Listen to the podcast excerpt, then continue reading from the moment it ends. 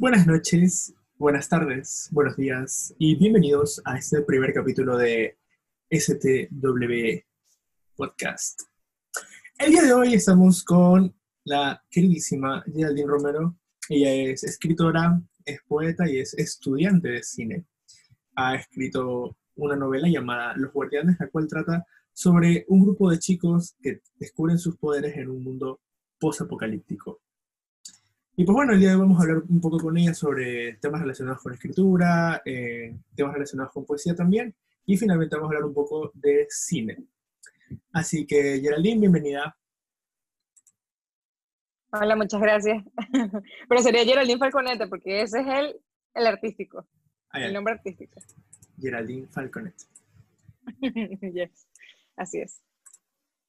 Bueno, pues vamos a empezar con, con una preguntita súper súper rápida como para empezar la conversación y es que básicamente eh, todos los autores tienen como que una o varias obras que son las que más impacto han generado en sus vidas y que de algún modo influyen en mayor o menor medida con el trabajo que realizan posteriormente. Y me gustaría preguntarte, ¿cuál consideras tú que es la, la obra puede ser una película o, o un libro también, o una historia. Pero ¿cuál crees tú que es la, la, la obra que más te ha impactado en tu vida? En mi vida, mm, o sea, como, como escritora principalmente, o, o de qué manera? Eh, co- como, sí, como escritora, básicamente una obra que tú consideres que es influyente para ti, eh, que desde el momento en el que la leíste o la viste cambió un poco tu perspectiva o te motivó a, a lo que estás haciendo hoy en día y a lo que harás próximamente. Bueno, mira, a mí siempre me ha encantado lo que es la fantasía. Toda la vida me ha encantado fantasear con mundos, crearlos, eh, pensar de esa, esa pregunta de qué pasaría si la vida fuera de tal manera o, o de esta forma. Siempre me ha encantado como que salirme de la realidad mediante lo que sería la imaginación o, bueno, mediante un libro que, bueno, si tú lees un libro, prácticamente puedes viajar por millones de lugares sin siquiera moverte de donde estás. Y, y, y, el que más me ha impactado y me sigue impactando porque yo lo vuelvo a leer y es como, es como leer la Biblia. O sea, tú lo vuelves a leer y vuelves a encontrar cosas que no, había, no, habías, no habías encontrado antes. Eh, esta obra es El Principito. Cortito, conciso y preciso. Y toda la vida, y toda la vida ha sido para mí eh, importante, me ha impactado. Y como digo, siempre le consigo algo nuevo a pesar de que ya lo leí anteriormente muchas veces. Eh, yo soy de las que no leen siempre, o sea, no, soy de las que no leen más de una vez un libro, más que todo por mantenerle esa ilusión dentro de mí, ¿no? De haberlo leído, de quedarme con esa historia que me dejó, con, bueno, si tiene moraleja, la moraleja, eh, y todo eso. Pero este libro ha hecho algo en mí que no, que no comprendo, que me encanta y que, y lo, lo, o sea, lo, recuerdo con cariño y, y siempre que tengo la oportunidad lo vuelvo a tomar y lo leo y vuelvo a conseguir algo que me llena, que me nutre y que me deja ver la vida de otras perspectivas. Pero a pesar de este libro, también hay otro, que lo leí eh, hasta ahora una sola vez, pero he, he leído como partes. Es El mundo de Sofía. Porque, ¿Por qué? Porque es muy, muy, muy importante también ese libro en mi vida, porque este, yo lo tomé un día en el colegio, la profesora dijo, ¿saben qué? Hagamos algo, si no quieren hacer nada, pero lean algo, ¿no?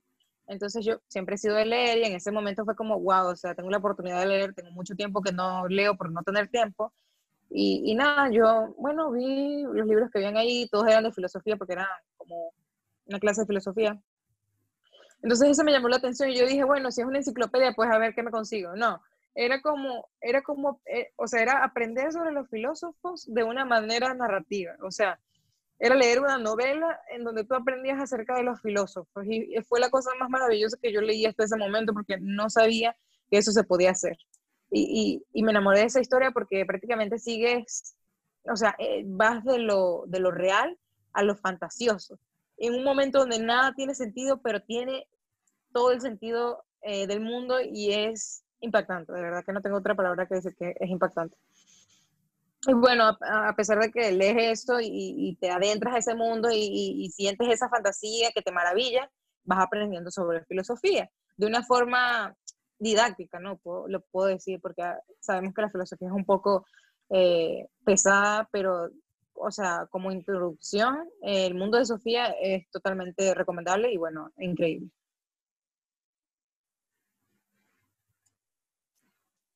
Ciertamente has mencionado dos obras súper interesantes. Eh, lo del Principito me parece es una... Lo que dices es muy acertado en cuanto a que es un libro que de cierto modo te deja una enseñanza distinta en cada momento de tu vida. Entonces, me gustaría preguntarte, ahora que mencionamos justo esto de los momentos, eh, ¿cómo es el momento en el que tú decides, quiero escribir un libro, pero no te quedas en la idea, sino que empiezas a ejecutarlo, porque pues hay muchas personas que tienen el impulso o que sienten la inspiración o sienten la motivación, pero no, no como que no llega al punto de decir, bueno, lo voy a hacer y, y cambian el switch y empiezan a trabajar. ¿Cómo surge eso en, en ti? Bueno, yo creo que nosotros tenemos que seguir un poquito la, la impulsividad que tenemos como, como seres humanos porque sin ella yo creo que nos quedamos siempre en el, siempre en el mismo lugar. Y yo puedo decir que cuando es cuestión de escribir, yo soy muy impulsiva. Y este, esta impulsividad que me da, este, es como un arranque que me da de repente y, y, me da una inspiración que no, no, no, consigo de dónde es. Digo yo que es cósmica, universal, de Diosito, no sé dónde viene, pero siempre digo que no, nunca es antes, nunca es después, sino en el momento preciso, en un momento justo. No hay como que hoy me voy a poner a escribir, no, o sea, si yo hago eso, no lo voy a poder hacer. Me, es como que algo me tranca, pero hay un momento en que simplemente me da, me llega como esta impulsividad y, digo, lo voy a hacer. Y, es como una decisión que tú tomas así de que no la puedes abandonar. Y en ese momento prácticamente los dedos me bailan solos por, bueno, ya sea el papel o ya sea el el, el keyboard, ¿cómo que se llama? El bueno, vamos a decirle teclado, ¿no? Creo sí teclado, el teclado de la compu, ¿no? Entonces me bailan los dedos solitos y van formando esta historia. Pero más que todo, yo digo que uno tiene que no pensarlo mucho, ¿no? Sino dejarse llevar, ¿me entiendes? Porque, bueno, mm, a veces piensan que hay una fórmula o que debe haber una fórmula de, mira, tengo que escribir todos los días y sí puede ser, pero es depende de la persona. Eh, yo no lo recomiendo mucho porque, o sea, llegas a un momento en que te puedes estar obligando y la escritura, al ser una cosa artística, no debería ser de obligación porque este, esto te puede gastar, te puede, te puede bloquear. Dicen que el bloqueo no existe, pero puede que exista, pero precisamente por esos, esos pequeños factores pequeños o detalles que puedan surgir. Mm, pero no sé, yo siempre he sido desordenada al momento, vive la hora, casi como el YOLO, pero no llego ahí. Este, porque es que así me funciona y es mi fórmula, pero bueno, en algún momento sí, sí tienes que utilizar tu forma ordenada de trabajar, pero más que todo es eso lo que yo, lo que yo vivo como escritor. Interesante. Y dentro de todo este proceso creativo, porque claro, o sea, está el momento de la impulsividad, pero luego está el momento en el que, como tú mismo mencionaste, como que ya llega el punto en el que empiezas a estructurar, ¿no? Y ya le, das orden a la obra. Eh, ¿Qué es lo que, como que, qué es lo que buscas tú que surja a partir de ahí y cómo, cómo encuentras inspiración? Porque, claro, me explicaste en un principio que está todo esto de la impulsividad, pero supongamos, eh, pueden existir bloqueos o pueden existir como que, eh, y ahora cómo continúa la historia o ese tipo de cosas. ¿Cómo tratas esos momentos? ¿Qué sugerencias tienes o, qué, qué, es lo que a ti te funciona como escritora para mantener en, cuando ya empiezas a trabajar de, forma ordenada un progreso de la obra? Ok. O sea, te puedo poner el ejemplo de eh, El Regreso, que es el, la, eh, el segundo libro de los guardianes, la secuela, perdón, del, del, que ya tengo escrito. Este, se supone que este es un trabajo ordenado, prácticamente el primero fue el, impulsivo, porque es el primero, pero al ser secuencia, perdón, sí, al ser secuela, disculpa, este, tú tienes que tener un orden porque tienes que tomar, ¿no? Cosas del primer libro eh, que sí o sí tienen que estar en el segundo. O sea, tienes que enramar, ¿no? Entonces, no lo, no lo he empezado, pero bueno, sí tengo mis anotaciones, ¿no? Yo siempre lo anoto todo en papel. Nunca lo hago en computadora porque, bueno, por si acaso, ¿no? Pero siempre lo hago en papel para tenerlo a la mano y de paso hacer como mapas o, o, anotaciones que, lo, que necesita el momento o hacer como cronologías o datos, como si, por ejemplo, estuviera registrando un nombre o una persona, algo, pues, ¿me entiendes? Algo como si fuera de la realidad. Bueno, que es la realidad de mi universo, ¿no? Eh, eso yo lo hago con este libro. Pero, por ejemplo, con un libro que, que tengo pensado, bueno, no sé si hacerlo, ah, o sea, lo empecé, pero fue por también un momento de impulsividad, porque yo dije, quiero escribir, pero no sé qué hacer, no quiero escribir este porque no me provoca, eh, no lo quiero continuar, quiero hacer otra cosa, y al final, bueno, la impulsividad también habló y dijo, no, mejor hago lo otro empecé a escribirlo, es uno de amor. Eh, ahí sí me, me, tuve que ordenar un poco porque, ¿qué pasa? Eh, a pesar de que es un mundo ficticio, yo tengo que tener esta, estos pequeños detalles que digan, que ten, o sea, que, que direccionen esta historia y que tengan coherencia, ¿no? Entonces, prácticamente es, bueno, hacer anotaciones. Hay, bueno, hay muchos escritores que hacen, hacen estos Excel, yo no sé hacerlo, pero hacen como Excels donde ponen todo por orden, por ejemplo, año o, personaje característico, o hacen sus tablas, ¿no? Eh, eso yo no lo he comenzado a hacer, no me funciona todavía, pero yo sí lo recomiendo mucho para tener este orden que, obviamente uno, uno busca, porque sí hay que tenerlo, a pesar de que por un momento llegue ese esa noción de, impulsividad y empiezas a escribir a lo loco y, bueno, tengas ideas sueltas y toda la cosa y cuando ya te toca enramar, ya no sabes qué hacer. Bueno, yo sí recomiendo eso porque te funciona mucho y también no te complica las cosas porque, por ejemplo, yo ahora sí lo voy a decir, o sea, tengo mucha complicación precisamente por eso, porque no he, no he establecido muy bien todos mis datos, no he establecido bien mis, mis ideas como lo han hecho otros escritores, pero eso ya es por cada quien, ¿no? O sea, yo soy ordenada, pero cuando es en, como tú dices, el proceso creativo de esto que es un arte, yo no, no puedo ser ordenada, no, no, no, me sale. Es como algo que disfruto, ¿sabes? Entonces no entra. Claro, es como algo que surge. Y bueno, entrando más también como en parte del proceso creativo, eh, tus historias obviamente como te plantean, plantean mundos ficticios, plantean eh, personajes, poderes y todo lo demás. ¿Cuál es el, como que tu punto de foco en el momento de desarrollar un personaje? Eh, ¿qué es, ¿Cuál es la característica que más te gusta añadir a tus personajes? ¿O qué es lo que hace que te encariñes con ellos como autora? Porque claro, todos sabemos que para para que la audiencia pueda generar un apego hacia cierto personaje, tiene que estar desarrollado de una forma interesante por el propio autor. Entonces, tú como autora, eh, ¿qué es lo que buscas para tus personajes en tus obras?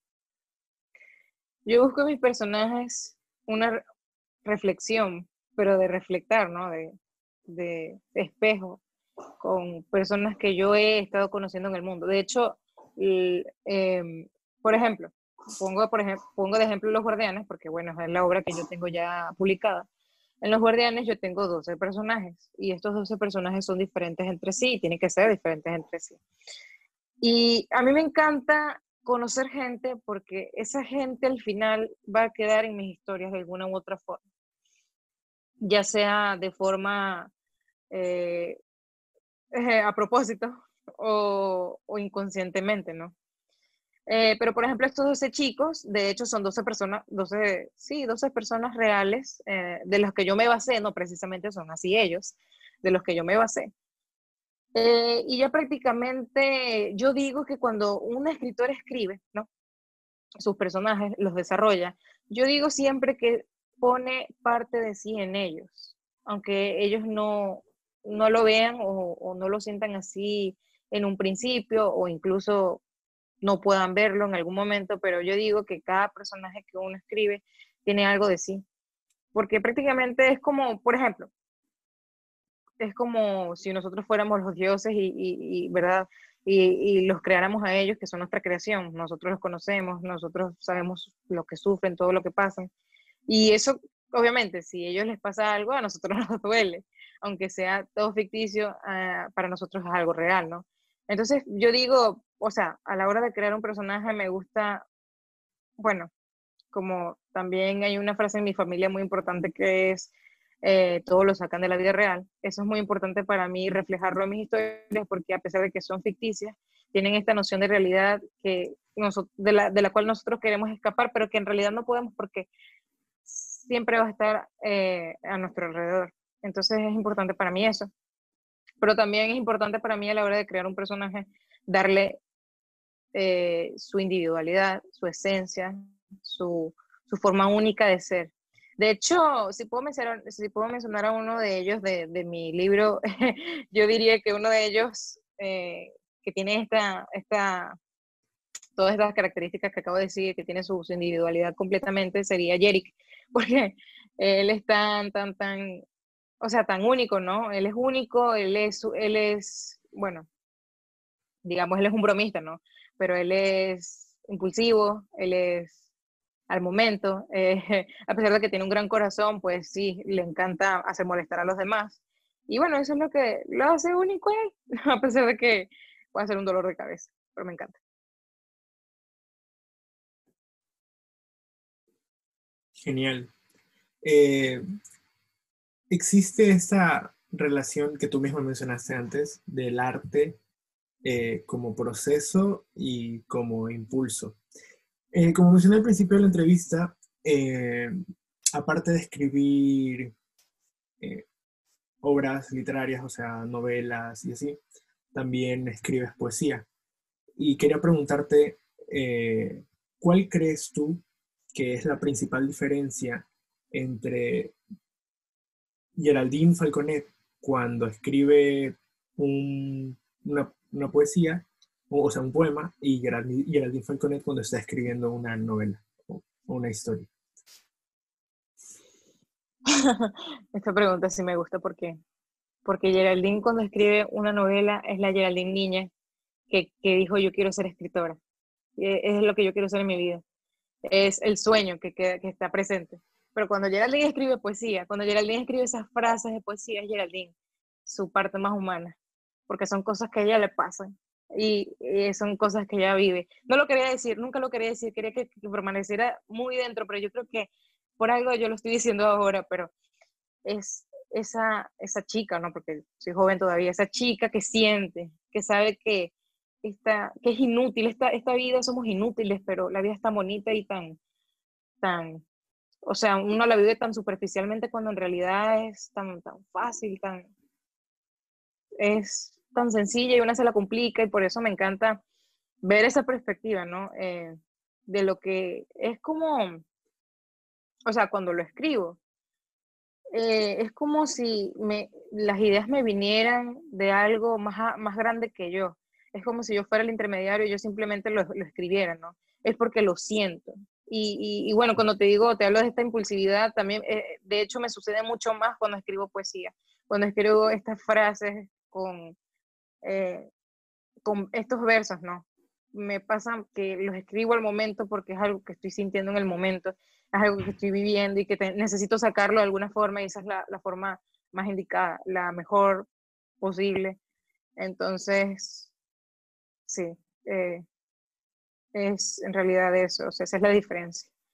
Que en una es como es como la parte como más literaria, la del sueño, la de quiero hacer esto, son esos mundos que amo, ¿no? Esos mundos que, en los que yo me paseo cada vez que los, los pienso, pero cuando se habla de poesía, soy yo, soy enteramente yo. No son mis mundos, soy yo. soy yo, en realidad. Mm.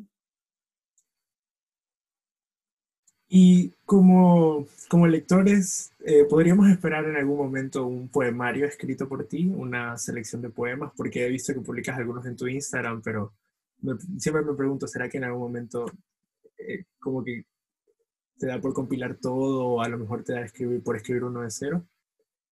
Sí, de hecho me, me dijeron por qué no lo hacía, y yo, bueno, yo lo, sí lo estaba pensando y fue como, yo nunca diría que no, si me preguntan y, y, o sea, si me preguntan eso, ¿por qué no lo hace? Yo lo haría, porque como te digo, soy muy impulsiva, yo hago todo al momento y nunca tengo miedos, y, o sea, yo lo haría, sí o sí lo haría. Pero entonces ya te acabo de decir que soy yo, entonces como lo estoy pensando mucho, puedo hacer la compilación, lo puedo hacer, lo puedo, y lo puedo hacer un librito y, y sacarlo. Pero, o sea, cuando te digo que es poesía, eh, es por mí, soy yo, ¿no? Entonces es como desnudarme de alguna forma. Sí lo subo, pero lo subo solo por ver qué piensa la gente, o sea, cómo reacciona la gente a lo que yo ya he reaccionado, ¿me entiendes? Como un pequeño eh, experimento social, solo por ver. Y, cuando la verdad la gente comenta algo, una carita algo, yo digo, sí, le llegó, le llegó, o, a lo mejor está pasando una situación que también le llegó de alguna forma una situación parecida a la mía o le llegó tanto el sentimiento que dijo, oye, esto está, bueno, ya cada criterio de ellos, ¿no? Pero yo, yo creo que sí, en algún momento yo quisiera tener varios, no quisiera como que decir, bueno, voy a hacer un poemario, pero tengo que escribir más poemas y como decir, como quien dice, no, obligarme a hacerlos, no, porque la poesía me sale sola. No es como que, ah, mira, voy a escribir los guardianes hoy, capítulo tal, que sí lo hago cuando me viene la inspiración cósmica que yo digo, ¡ah! Y empiezo a teclear súper rápido y, empiezo a, desarrollar, no, esto es más del momento. Y no precisamente me tiene que suceder algo para que salga, no, simplemente es algo que, sucede. No sé cómo y, por eso, y creo que por eso me encanta que no, no sé cómo sucede, que me tiene como un misterio, pero tendría que haber mucho, mucho, mucho, recopilar todo y, bueno, finalmente hacerlo un libro con varias páginas, varios capítulos, bueno, varios pasajes, más, más que todo vamos a llamarles así. Sería súper interesante.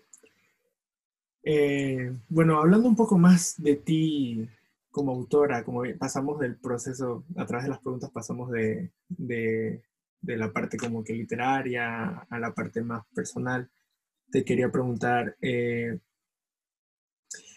a lo largo de tu trayectoria, desde que empezaste a publicar, desde que hiciste tu primera publicación, este, ahora estás sacando tu, segunda edición, eh, como persona, ¿en qué sientes que has cambiado qué crees que, que ahora ves de forma distinta? El, que gente vea tu, tu obra, que gente lea tus poemas, y, te, y, te, hable desde ellos o dé sus opiniones, todo. ¿Cómo crees que toda este esta transformación en tu vida, porque de un punto cero en el que no, no hacías eso, ahora que sí lo haces, ¿cómo crees que esa transformación te ha afectado eh, para bien, para mal? Eh, ¿cómo, ¿Cómo sientes todo este proceso? O sea, yo he escrito toda la vida. Las frases también las he escrito todas. Desde que tengo memoria cambiado aquí es que la gente ya lo está leyendo. Y obviamente, claro que algo ha cambiado. Y es que, mm, bueno, a pesar de que nunca pienso en el que dirán, porque es que me da muy igual. si hago algo, lo hago porque me gusta y me siento cómoda. Eh, lo que ha cambiado es que siento que puedo hacer algo.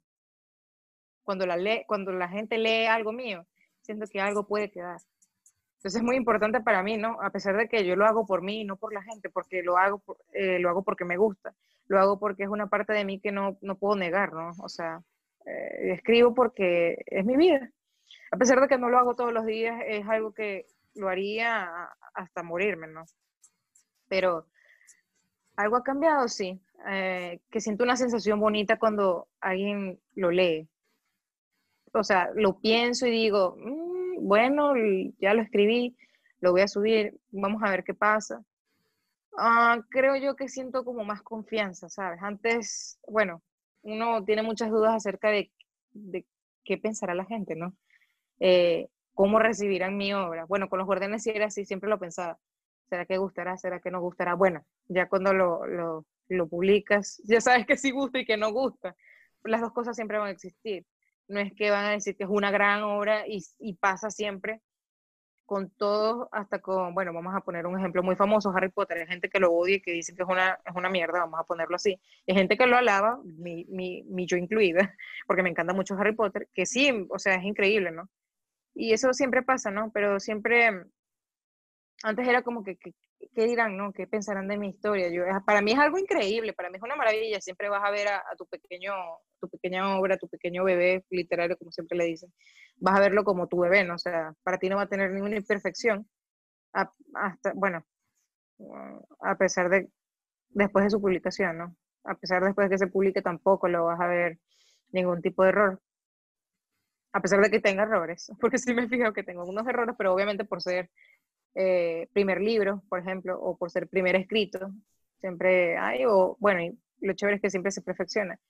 Pero de lo que he cambiado es eso, ¿no? Que antes me hacía muchas preguntas y ahora es como que no, lo escribo, lo saco, ya no hay preguntas. Lo hago porque me gusta y si te gusta, pues acompáñame. Y, y si no, bueno, no lo hagas y ya. Así, por eso me encanta el arte, ¿no? Que es muy libre. Me encanta, me encanta. Y si tuvieras la oportunidad de hablar con la Geraldine Romero, que recién abría el documento en el cual iba a escribir Los Guardianes, que tenía en su libreta todas las cosas que quería anotadas, pero todavía no había empezado como tal en el proceso de desarrollar la obra. Eh, tú ya con la perspectiva que tienes de que hay gente que ha publicado el libro, de que hay gente que ha leído y que ya te conoce, si pudieras hablar contigo del pasado, ¿qué te dirías? Yo le diría, mi hijita, yo estoy orgullosa. ¿Usted sabe por qué? Porque usted va a escribir este libro en un año. Mientras que ahorita en el presente usted no ha podido ni siquiera acabar el segundo libro que lo empezó hace como uno, dos, tres, cuatro, yo no sé ni cuándo lo empecé, pero eso lo empecé y lo escribí en un año. No sé, creo que era más rápida en ese momento, tenía el hype un poquito más presente. Bueno, uno a medida que crece se hace más lento, tiene más, eh, más obligaciones, tiene más cosas que hacer y, siente que se está muriendo por dentro porque no le alcanza el tiempo. Cuando uno es niño, el, día es muy largo. Eso, eso me encanta también de las niñas, ¿no? Que todo, todo, hay mucho, mucho, mucha oportunidad. Ahorita no tengo mucho tiempo, entonces me frustra un poco porque es como que, sí, lo voy a acabar, me voy a tomar unas semanas para acabarlo y cuando te das cuenta, no puedes. Tienes que hacerlo poco a poco si quieres que quede bien. Entonces yo le diría a ella, dale suave, no te preocupes que si se va a publicar, no te agobies, haz todo el proceso que ya en realidad ya hiciste. Mándalo a las editoriales que tú quieras, vas a recibirnos, ni siquiera vas a, y a, incluso no vas a recibir ni siquiera un no, no te van a responder, pero no te rindas, porque eso es lo que nos va a llevar lejos, y todavía lo sigo creyendo, no me, no me he rendido. Y si me hubiese rendido, no tuviese ahorita la segunda edición de, de Los Guardianes. Pero más que todo le diría eso, no te rindas porque el esfuerzo vale la pena, el, intentarlo.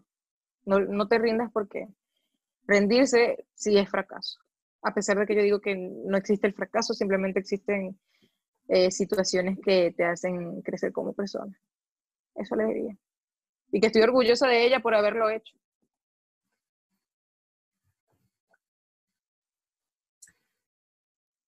Me parece muy, muy, muy profundo porque es como una forma de motivar a las personas a, atreverse, ¿no? A dar el paso. Y ahora me gustaría preguntarte, ahora como cambiando un poco de roles, supongamos que existiese una máquina del tiempo, ¿no? Y viene tu yo de 10 años en el futuro.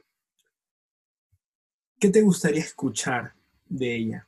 De, tu, de Geraldine Falconet del 2030?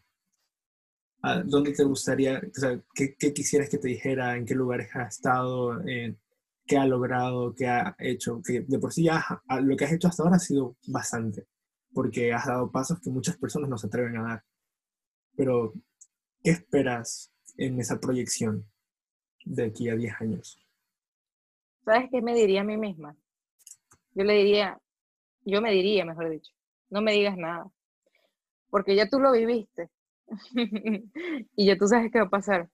a pesar de que yo soy curiosa, yo, yo me diría, no me digas nada, porque yo quiero vivirlo todo. Yo quiero, yo quiero sorprenderme, yo quiero tener la capacidad de asombro que ya tú tuviste. Me parece muy importante vivirlo todo sin saberlo, porque es mejor. Porque se vive una sola vez, porque es como spoilearte una película, a pesar de que a mí no me importa spoilearme y a pesar de que lo vivo como si lo estuviese viendo una primera vez, bueno, esto es más profundo, se trata de mi vida. Y yo le diría, ¿sabes qué? No me digas, ¿sabes por qué? Porque voy a tratar de no cometer tus errores y no va a resultar igual, va a resultar diferente y no debería ser así. no me digas. me dirían, no me digas, simplemente dime si eres feliz y si eres feliz, me importa mucho. Eso. Me gusta, me gusta esa reflexión. Y hablando de felicidad, eh, y también apoyándolo con la tercera parte que, que mencioné al inicio de la, de la, entrevista, que es que aparte de escribir poesía, aparte de escribir, de ser autora de, de un, ya prácticamente vamos, van a ser dos novelas, vamos a pronto recibir más noticias sobre el regreso. Eh, también estudia cine, entonces te quería preguntar, una película que te haga feliz.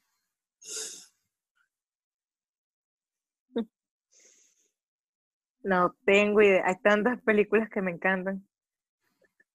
Pero mira, hay una que no me puedo sacar de la mente es porque, y no, no sé si me hace feliz a mí o, o, ver la felicidad que le da a mi papá de recordar lo que le provoca esa película, que tanto cariño le agarré yo a esa película. Eh, Forrest Gump, me encanta. No sé por qué, hay algo que, que tiene esa película que me encanta. Yo creo que es todo, todo, porque también estamos hablando de una película de, de los 90, ¿no? Y, y, te hacen unos montajes que tú te la crees, ¿no? Tú dices, oye, pero Forrest Gump fue un, de verdad un personaje, de verdad, cuando ves, ¿no? Es un personaje ficticio proveniente de un libro que pasó todo eso de forma ficticia.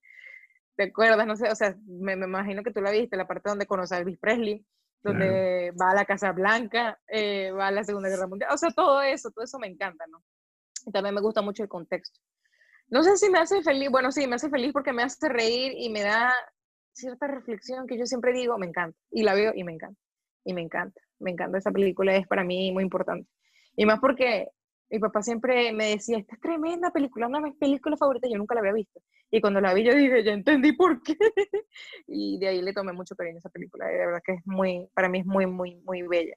Pero mía, de mí, que me guste y me encante, ahorita siempre me hacen esa pregunta y siempre me quedo en blanco. Y siempre digo, o esa, pero una que me llegue así feliz, no lo sé. Déjame pensarlo un poco porque hay muchas películas en esta vida. Muchas, muchas. Si quieres podemos expandir la pregunta a un... Sí, también. A, un top 5 también puede ser. O sea, un top 5. También. Top 5 películas recomendadísimas por Geraldine Falconet. Por mí. Uy. Eh, no sé por qué siempre me pregunto tu película favorita, me quedo en blanco, es que es increíble. No, no sé por qué. O sea, una de mis películas favoritas que yo de verdad la veo y no me canso es El diario de una pasión. Es que sea, esa de romántica la considero una de mis favoritas. En la que sale, no si Ryan Gosling y Rachel McAdams. Para mí eso es increíble. Para mí eso es increíble. Y más porque también tiene su libro y con los dos lloré. Pero la película es mejor que el libro. Aquí sí defiendo la película. La película es mejor que el libro. Eh, esa puede ser una, ¿no? Una favorita también mía. Pero que le tengo mucho, mucho aprecio. Eh, ah, vamos a ver, vamos a irnos por la fantasía. Por la fantasía, bueno, es que, es que yo no, puedo, no me pueden preguntar cuál es tu película favorita de ciencia ficción o fantasía, porque es que no tengo película favorita, tengo sagas favoritas.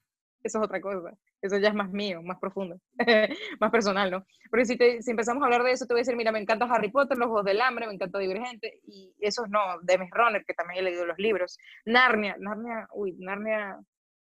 Una joya, Narnia, para mí, Narnia es una joya, tanto en libros como en películas. No importa si no sacaron todas las películas, igualitos lo son. Pero los libros, uy, Dios mío, yo me los leí todos, son siete, valen la pena. Son cuentos. Sí, bueno, sí, son novelas de doscientos y pico de páginas, pero son cuentos. Mm.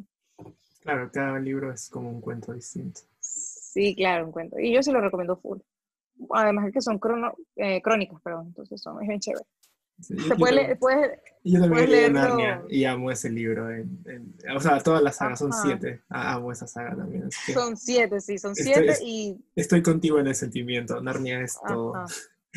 Y, puedes, sí, y lo chévere, lo chévere es que es como crónica, puedes leerlo, eh, puedes leer el libro, por ejemplo, el tercer libro, sin leer los demás y lo vas a entender igual. Puedes leer el último. Sí, el último sí te vas a spoilear feo, pues, pero eh, Claro, es que en el último, es que lo que pasa en el último es, es, que bueno, ahí el último es el último también, entonces. Hay una tragedia, entonces ya, pues, claro. sí, no, pero, pero igualito lo vas a entender. Entonces eso es lo chévere, lo que me gusta de Narnia es que es tan dinámico. No, no, hace falta leer los anteriores o los posteriores, igualito lo vas a entender. Y, también lo puedes leer en desorden, eso también es interesante. Es lo que digo, lo puedes leer en como tú quieras. Aunque yo sí, yo sí, recomendaría dejar el último para el final, por si acaso. sí, por si acaso. Ajá. O, o no, o, o, sufres de una vez y ya vas suave con lo demás. Empezamos por el postre, así. Exacto, exacto. Me encanta. Pero bueno, voy a, voy a ver que puedo pensar de la película favorita porque no tengo idea. Porque, porque si, si me quedo con dos, serían esas, Diario de una Pasión y, y Forrest Gump.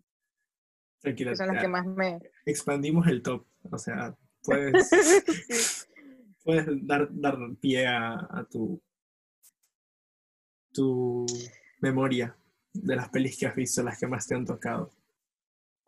lo que pasa es que a mí me gusta mucho el tema de la Segunda Guerra Mundial, entonces no sé por cuál irme. de, la, Segunda Guerra Mundial se ha hecho de todo, o sea, se han hecho películas de amor, películas de guerra, de terror, porque es un tema que da para, da pie mucho. Para todo, sí. ¿Ves? Entonces no sé. bueno, mira, una no sé, no es que sea mi favorita, pero que me ha impactado porque me deja sin aliento es el pianista, ese yo, de verdad. Ah, muy buena también. Es increíble. Muchísimo. Mm, pero no sé, depende. no, no, o sea, es que yo no, nunca, nunca, es que nunca encasillo nada en favorito porque es que para mí eso es limitarme. Por eso te digo, no, no, no, no, te puedo decir. Bueno, suena. Entonces, vamos a quedarnos con Forrest Gump. Nos quedamos con Forrest Gump también. igual es una muy buena película también. Entonces. Es hermosa. Es hermosa. Continuando con, con, estos, con referencias a la felicidad, un lugar que te haga feliz o que tú lo recuerdes por algún momento feliz, que para ti evoque felicidad. Mm, no sé. Puede ser. Yo creo que uno siempre mantiene los recuerdos felices en la infancia, ¿no? No sé por qué, pero todo es más bonito. Uno ya, ya crece y bueno, es como una película, ¿no? Mientras más avanza, es más, más oscura.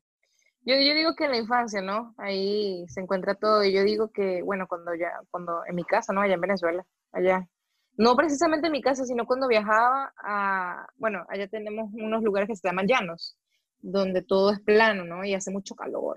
Y bueno, allá comemos carne, hay música llanera, esas cosas, bueno, hay ganado, hay siembras, yo tengo familia, mi familia es de, ese estilo y siempre íbamos en vacaciones allá. Y, y nos íbamos a las fincas, eh, eh, bueno, se llaman así fincas, y allá había de todo, para nosotros era como un mundo, ¿no? Nos ensuciábamos, jugábamos con mis primas, también tengo muchos recuerdos felices de esos lugares, porque es que allí permanece todo lo que, bueno, intocable, ¿no? A pesar de que ya haya pasado muchas cosas, en mi memoria eso sigue ahí, ¿no? y yo digo que esos son mis lugares favoritos. Ese es mi lugar, sí, son mis lugares favoritos porque eran varias fincas. Y bueno, como había de todo, ¿no? Había ganado, había caballos, había de todo. Era como mi, mi mundo mágico, ¿no? De hecho, yo creo que de esos lugares yo podría decir que mi primer cuento, porque yo tengo un cuento que a lo mejor algún día, si Dios quiere, lo publico por ver qué pasa, eh, se llama El Jardín Mágico, ¿no? Entonces tiene que ver mucho con esas cosas, con esos paisajes esos lugares. Interesante. Sí, bueno, los recuerdos bonitos se mantienen en la infancia casi siempre. Una reflexión que me ha gustado mucho de este podcast. Continuamos con otra preguntita más que te tengo sobre, que esta es la, última de las que tengo aquí relacionadas con el tema de la felicidad.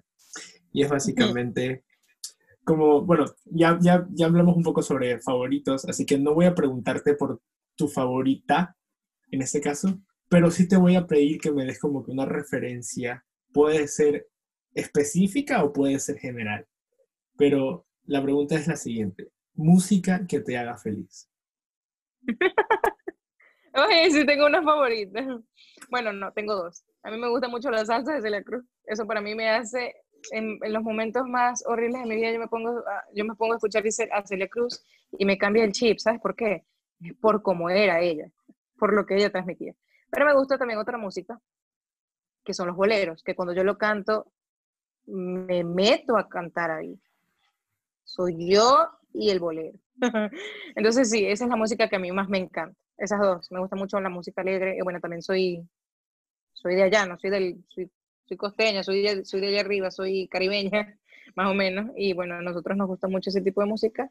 Bueno, a los de mi edad no, pero yo soy, yo siempre digo que soy una vieja en cuerpo de niña, pero bueno, eso, eso me encanta. Entonces, sí, eso me encanta. Más que todo, salsa de la Celia Cruz. Azúcar. Azúcar. la salsa de Celia Cruz es bastante buena. Hay una, hay una canción de Celia Cruz que, que, una vez escuché que es Te Busco, creo que se llama así. te Busco. Esa canción es, o sea, me acuerdo que... Pero es bolero. Pero es de ella, o sea, es, un bolero de ella. Sí, es de ella, sí. Entonces, la, la primera vez que la escuché fue como... como fue, fue, me, me, tocó así, me tocó el corazón. Es, que si supieras la historia, o sea, que la historia es increíble. Muy bonita. Y bueno, pues entonces, ha sido muy interesante hablar sobre, eh, sobre ti como autora. Creo que hemos aprendido bastante de, del, de quién eres más allá de las letras, que son muy, un buen medio de expresión, por igual estos momentos en los que hay este tipo de diálogos ayudan a conocer más a las personas.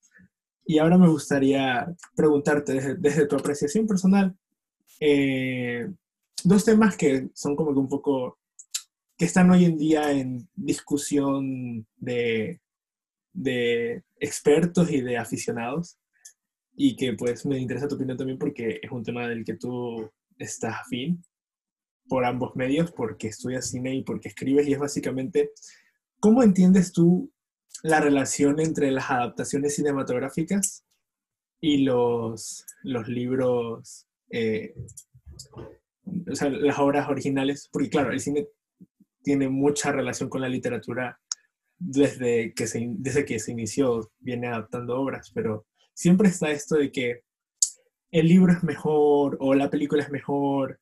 Eh, y claro, son lenguajes distintos, pero desde tu perspectiva que conoces el campo del cine, conoces el campo de la escritura, has escrito, eh, has trabajado en producciones de cine eh, y también está esto de que también obviamente eres consumidora de cine, eres consumidora de, de libros.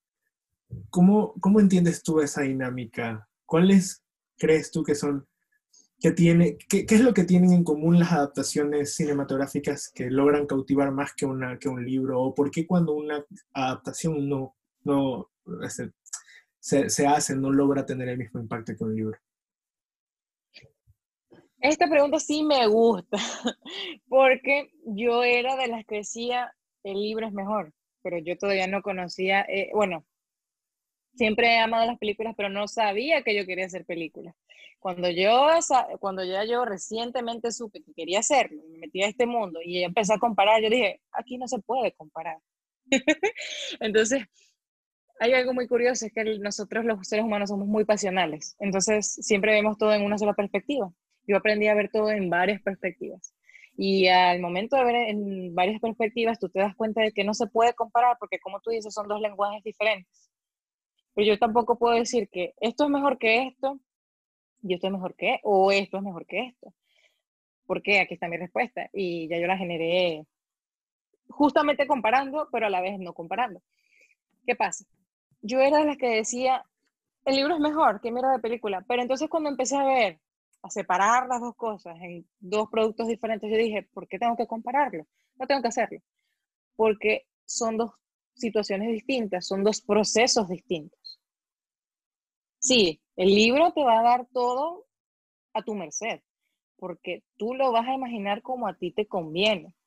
¿Qué pasa? Cuando viene la hora de pasarlo a la pantalla, tú tienes que utilizar herramientas que a ti te dejen darle coherencia, darle dinamismo, que la gente no se te aburra, no poner detalles que no hacen falta y que te vuelvan todo más fluido. Y tú lo sabes muy bien, porque uno tiene que trabajar en el cine. ¿Qué pasa? Eh, a mí me gustó mucho, a ver, voy a hablar, voy a hablar en base a las mejores adaptaciones de películas eh, juveniles que, como yo te mencioné hace rato, las que me gustan. Voy a hablar de las que mejores hicieron, que fueron las más apegadas a los libros, a Los Juegos del Hambre. La primera película no tiene nada que ver con el primero, sí tiene su esencia, que es lo que más me importa a mí, que no cambien la esencia, porque si tú cambias la esencia, ya me estás contando otra cosa que no es, o sea, no le puedes decir adaptación. Es como decir el, live action de Mulan. Claro que no es live action de Mulan, tú me cambiaste toda la historia y, sí me la cambiaste completamente. No me gustó, por cierto. No me gustó la historia de la live action. Para mí fue un desastre total. Bueno, pero con los Juegos del Hambre sucede que la primera película eh, tuvo la esencia del primer libro, pero tuvo sus cambios. Pero fueron cambios importantes, ¿por qué? ¿Qué pasa? Porque, por ejemplo, el sinsajo, tú sabes que en, la película se los da una señora que se, ella se llama eh, Sae la Sagrienta, me acuerdo. Sae la Gracienta, sorry sabe la Gracienta, que sí aparece en los libros, pero no es importante. ¿Qué pasa? Eh, en, los libros, el sinsajo le da eh, su amiga Match Undersea. Ella no la ponen en la película. No sé por qué no lo habrán puesto, pero para mí fue para, eh, para no darle importancia a un personaje que a lo mejor no iba a aparecer en todo el libro. Entonces tenían que poner a alguien puntual. Porque es que se trataba de Katniss y de Pita en los del Hambre. Eso es sencillo. Es así de sencillo. Entonces, ¿qué pasa? Ella le da el ella en el quemador, ella lo agarra y se va, listo. Eso es lo único que tiene que hacer. Y para mí funciona, porque es que no me están contando la historia de Match Undersea. A mí me, tú me estás contando la historia de Katniss Everdeen que se va a sacrificar por su hermana y va para los del Eso es lo que pasa en la película. En los libros hay un trasfondo más grande, porque es que la autora lo decidió así y porque ella puede explorar, porque el papel te da para más. En cambio, una película de dos horas no te da para más te da para contar lo puntual. Entonces, cuando yo empecé a comprender esto, yo dije, tú no entonces no podemos comparar libro con película. Sí, el libro es, una, es un pedazo de arte, pero la película también, porque tiene su proceso, uno lo tiene que valorar como es, ¿no? Entonces, claro, todo el mundo se, se, se, molestó, ¿no? Se, se, sacó de onda, vamos a decirlo así, cuando vieron la primera película y dijeron, mira, esto no se parece al libro. Pero entonces vino Francis Lawrence, que yo sí a él lo, lo, lo, admiro porque hizo todo lo posible para copiar lo que estaba en palabras a la pantalla, pero también tuvo sus, las cosas que pasó por alto. Eh, ahorita de las que me acuerdo, por ejemplo, en Sinsajo parte 1 o 2, no, no, me acuerdo muy bien, creo que es la 2, eh, se supone que Gail, ¿no? el mejor amigo de Katniss, tiene toda su familia. Y ellos aparecen en una de las partes donde ellos comen en el Distrito 13, tú me entenderás si lo, si lo, si lo viste la película, donde, o sea, en Distrito 3 son donde viven bajo tierra. Eh, se supone que es importante que aparezca la familia, no sé por qué sería importante la película, pero en el libro sí, porque es la familia de Gay. Es, es, o sea, da como esperanza, ¿no? Que una familia completa se haya salvado cuando la de Pita no se salvó. En cambio aquí no es importante, porque no me lo introdujeron tampoco en las películas anteriores, entonces son detalles que tú pasas, porque es que no, no te van a, o sea, como nos dice nuestro profesor, el Alfredo, tú lo conoces, como nos, dice él, si tú lo sacas de la película, ¿se cuenta lo mismo o no se cuenta lo mismo? Se cuenta lo mismo.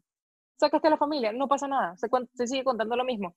Y el argumento de Sinsajo es, Katniss tiene que ir a salvar a Pita y, y destruir, al, y destruir perdón, al, al, presidente Snow y posteriormente destruir a la, la presidenta Coin, que es la próxima villana. Entonces tú le sacas esas cosas y la historia se cuenta o no se cuenta igual, se cuenta. Entonces eso es lo que yo digo, separarlos, valorarlos, bueno, individualmente y disfrutarlos. Es lo que yo digo, somos pasionales y nos hacemos problema por nada, cuando en realidad podemos disfrutarlos separados. Ajá, me gusta mucho este, esta saga, pero la que más se robó mi corazón es Divergente. ¿Qué pasa con Divergente? Ahí le cambiaron todo. Pero, ¿qué pasa con Divergente? Ahí sí mantuvieron la esencia, que eso es lo importante. Eh, me acuerdo que me vi Divergente, sí se parece bastante. Insurgente lo cambiaron, pero de todo. Y yo quería ver una escena en específico. Pero entonces yo, haciendo este análisis también, yo dije, ¿se cuenta o no se cuenta igual? Sí se cuenta igual. Y este personaje lo sacaron por completo, se llama Fernando, un personaje que no tiene, o sea, no tiene una importancia como tal. Porque es que sí se la dan en el libro, pero ellos supieron darle la vuelta para poder contar la historia que era, o sea, lo que tenía que contar. Entonces, cuando yo me di cuenta de eso, yo dije, sí, se cuenta igual. ¿Y cuál es el problema? No hay problema ninguno. Entonces yo aprendí amar, o sea, a emocionarme de cuando, o sea, cuando dicen, mira, una adaptación de tal libro, yo sí la voy a ver.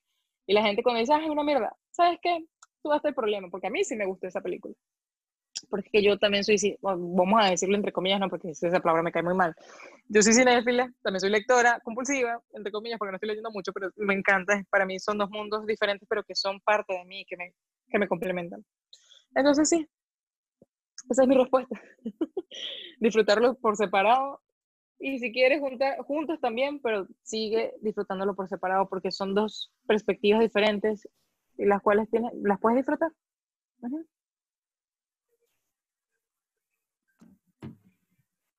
Sí, me parece súper súper bueno tu desarrollo de, de, de, la idea de que como el cine y la literatura tienen ese momento de divergencia. Entonces, para cerrar como que un poco este, este podcast de, que ha sido, ha sido bastante interesante, ha sido bastante bueno, me ha gustado full eh, todo cómo se ha desarrollado. Te voy a preguntar así brevemente, así como para que me respondas súper rápido, que eh, básicamente la primera pregunta es, ¿Percy Jackson o Harry Potter? Ay, no, a mí no me pongas a escoger, porque cuando a mí también me hacen eso de, mira, los ojos del hambre divergente, no puedo. Lo que pasa es que yo tengo una historia muy profunda con Harry Potter porque, bueno, imagínate que uno de mis regalos de Navidad fue todas las películas de Harry Potter. Cuando yo recibí todas mis películas, yo empecé a ver esa misma noche. Ay, yo fui la niña más feliz del mundo en ese momento, porque ese, ese era el único regalo que yo quería, todas las películas de Harry Potter. me acuerdo, y aquí las tengo. Este, pero Percy Jackson, a mí me gusta mucho la mitología griega, entonces yo recientemente leí ese libro este año, el primero, y apenas lo leí este año, a pesar de que yo sé sobre la historia, a pesar de que yo me vi ya las películas, que también dijeron que son una mierda, pero a mí me encantan, no me importa, o sea, a mí me encantan. Entonces no puedo escoger, puedo escoger. Hay mucho, hay mucho, mucho corazón para poder escoger uno solo. No soy de ese estilo. Muy bien. La siguiente pregunta también es de elección, así que, o sea, si, si no puedes escoger igual, no importa, pero me gustaría como que ver tu, perspectiva. Y es, ¿Marvel o DC? No, no puedo escoger, no puedo tampoco. Mira, yo te hubiese dicho Marvel unos dos o un añito atrás, pero yo le empecé a tomar mucho cariño a DC porque tiene unas historias tan espectaculares que yo dije, DC muévase, muévase, porque usted tiene que sacar buenas películas, usted tiene que sacar buenas series que lo están haciendo. Ellos están produciendo y yo le tengo una esperanza súper chévere porque ya Marvel bajó de su foco, ¿no? Ya le toca DC hice por un lado, ¿no? Pero yo digo que a mí en general los superhéroes me encantan y si son de estas dos casas editoriales, pues mucho mejor. La verdad me encantan. Y bueno, y si me haces escoger, o sea, si me preguntas de uno y uno, bueno, de DC, Paloma y Halcón. Halcón y Paloma. Y de Marvel, Halcón y Paloma, más nadie. Secundarios, pero los amo, me encantan. Y de Marvel, me quedo con, con Widow y con Hulk. Bueno, principalmente Hulk. Ya todo el mundo sabe que me encanta Hulk. Interesante selección de personajes. Creo que, creo, que es, creo que es la primera persona con la que hablo como que de personajes favoritos de Marvel y me dice Hulk. Normalmente como que siempre dejan a Hulk relegado. Así que eso, eso me genera curiosidad. ¿Por qué Hulk? o sea, ¿Qué es lo que te gusta de Full de Hulk? Porque, o sea, es un personaje interesante. Claro, eso, eso, eso, me, imaginé que era por eso, porque es un personaje interesante. Es que, es que si tú me escuchas, yo siempre estoy hablando de forma filosófica, porque es que también me gusta hablar así, me sale, me, soy buena en eso, no sé.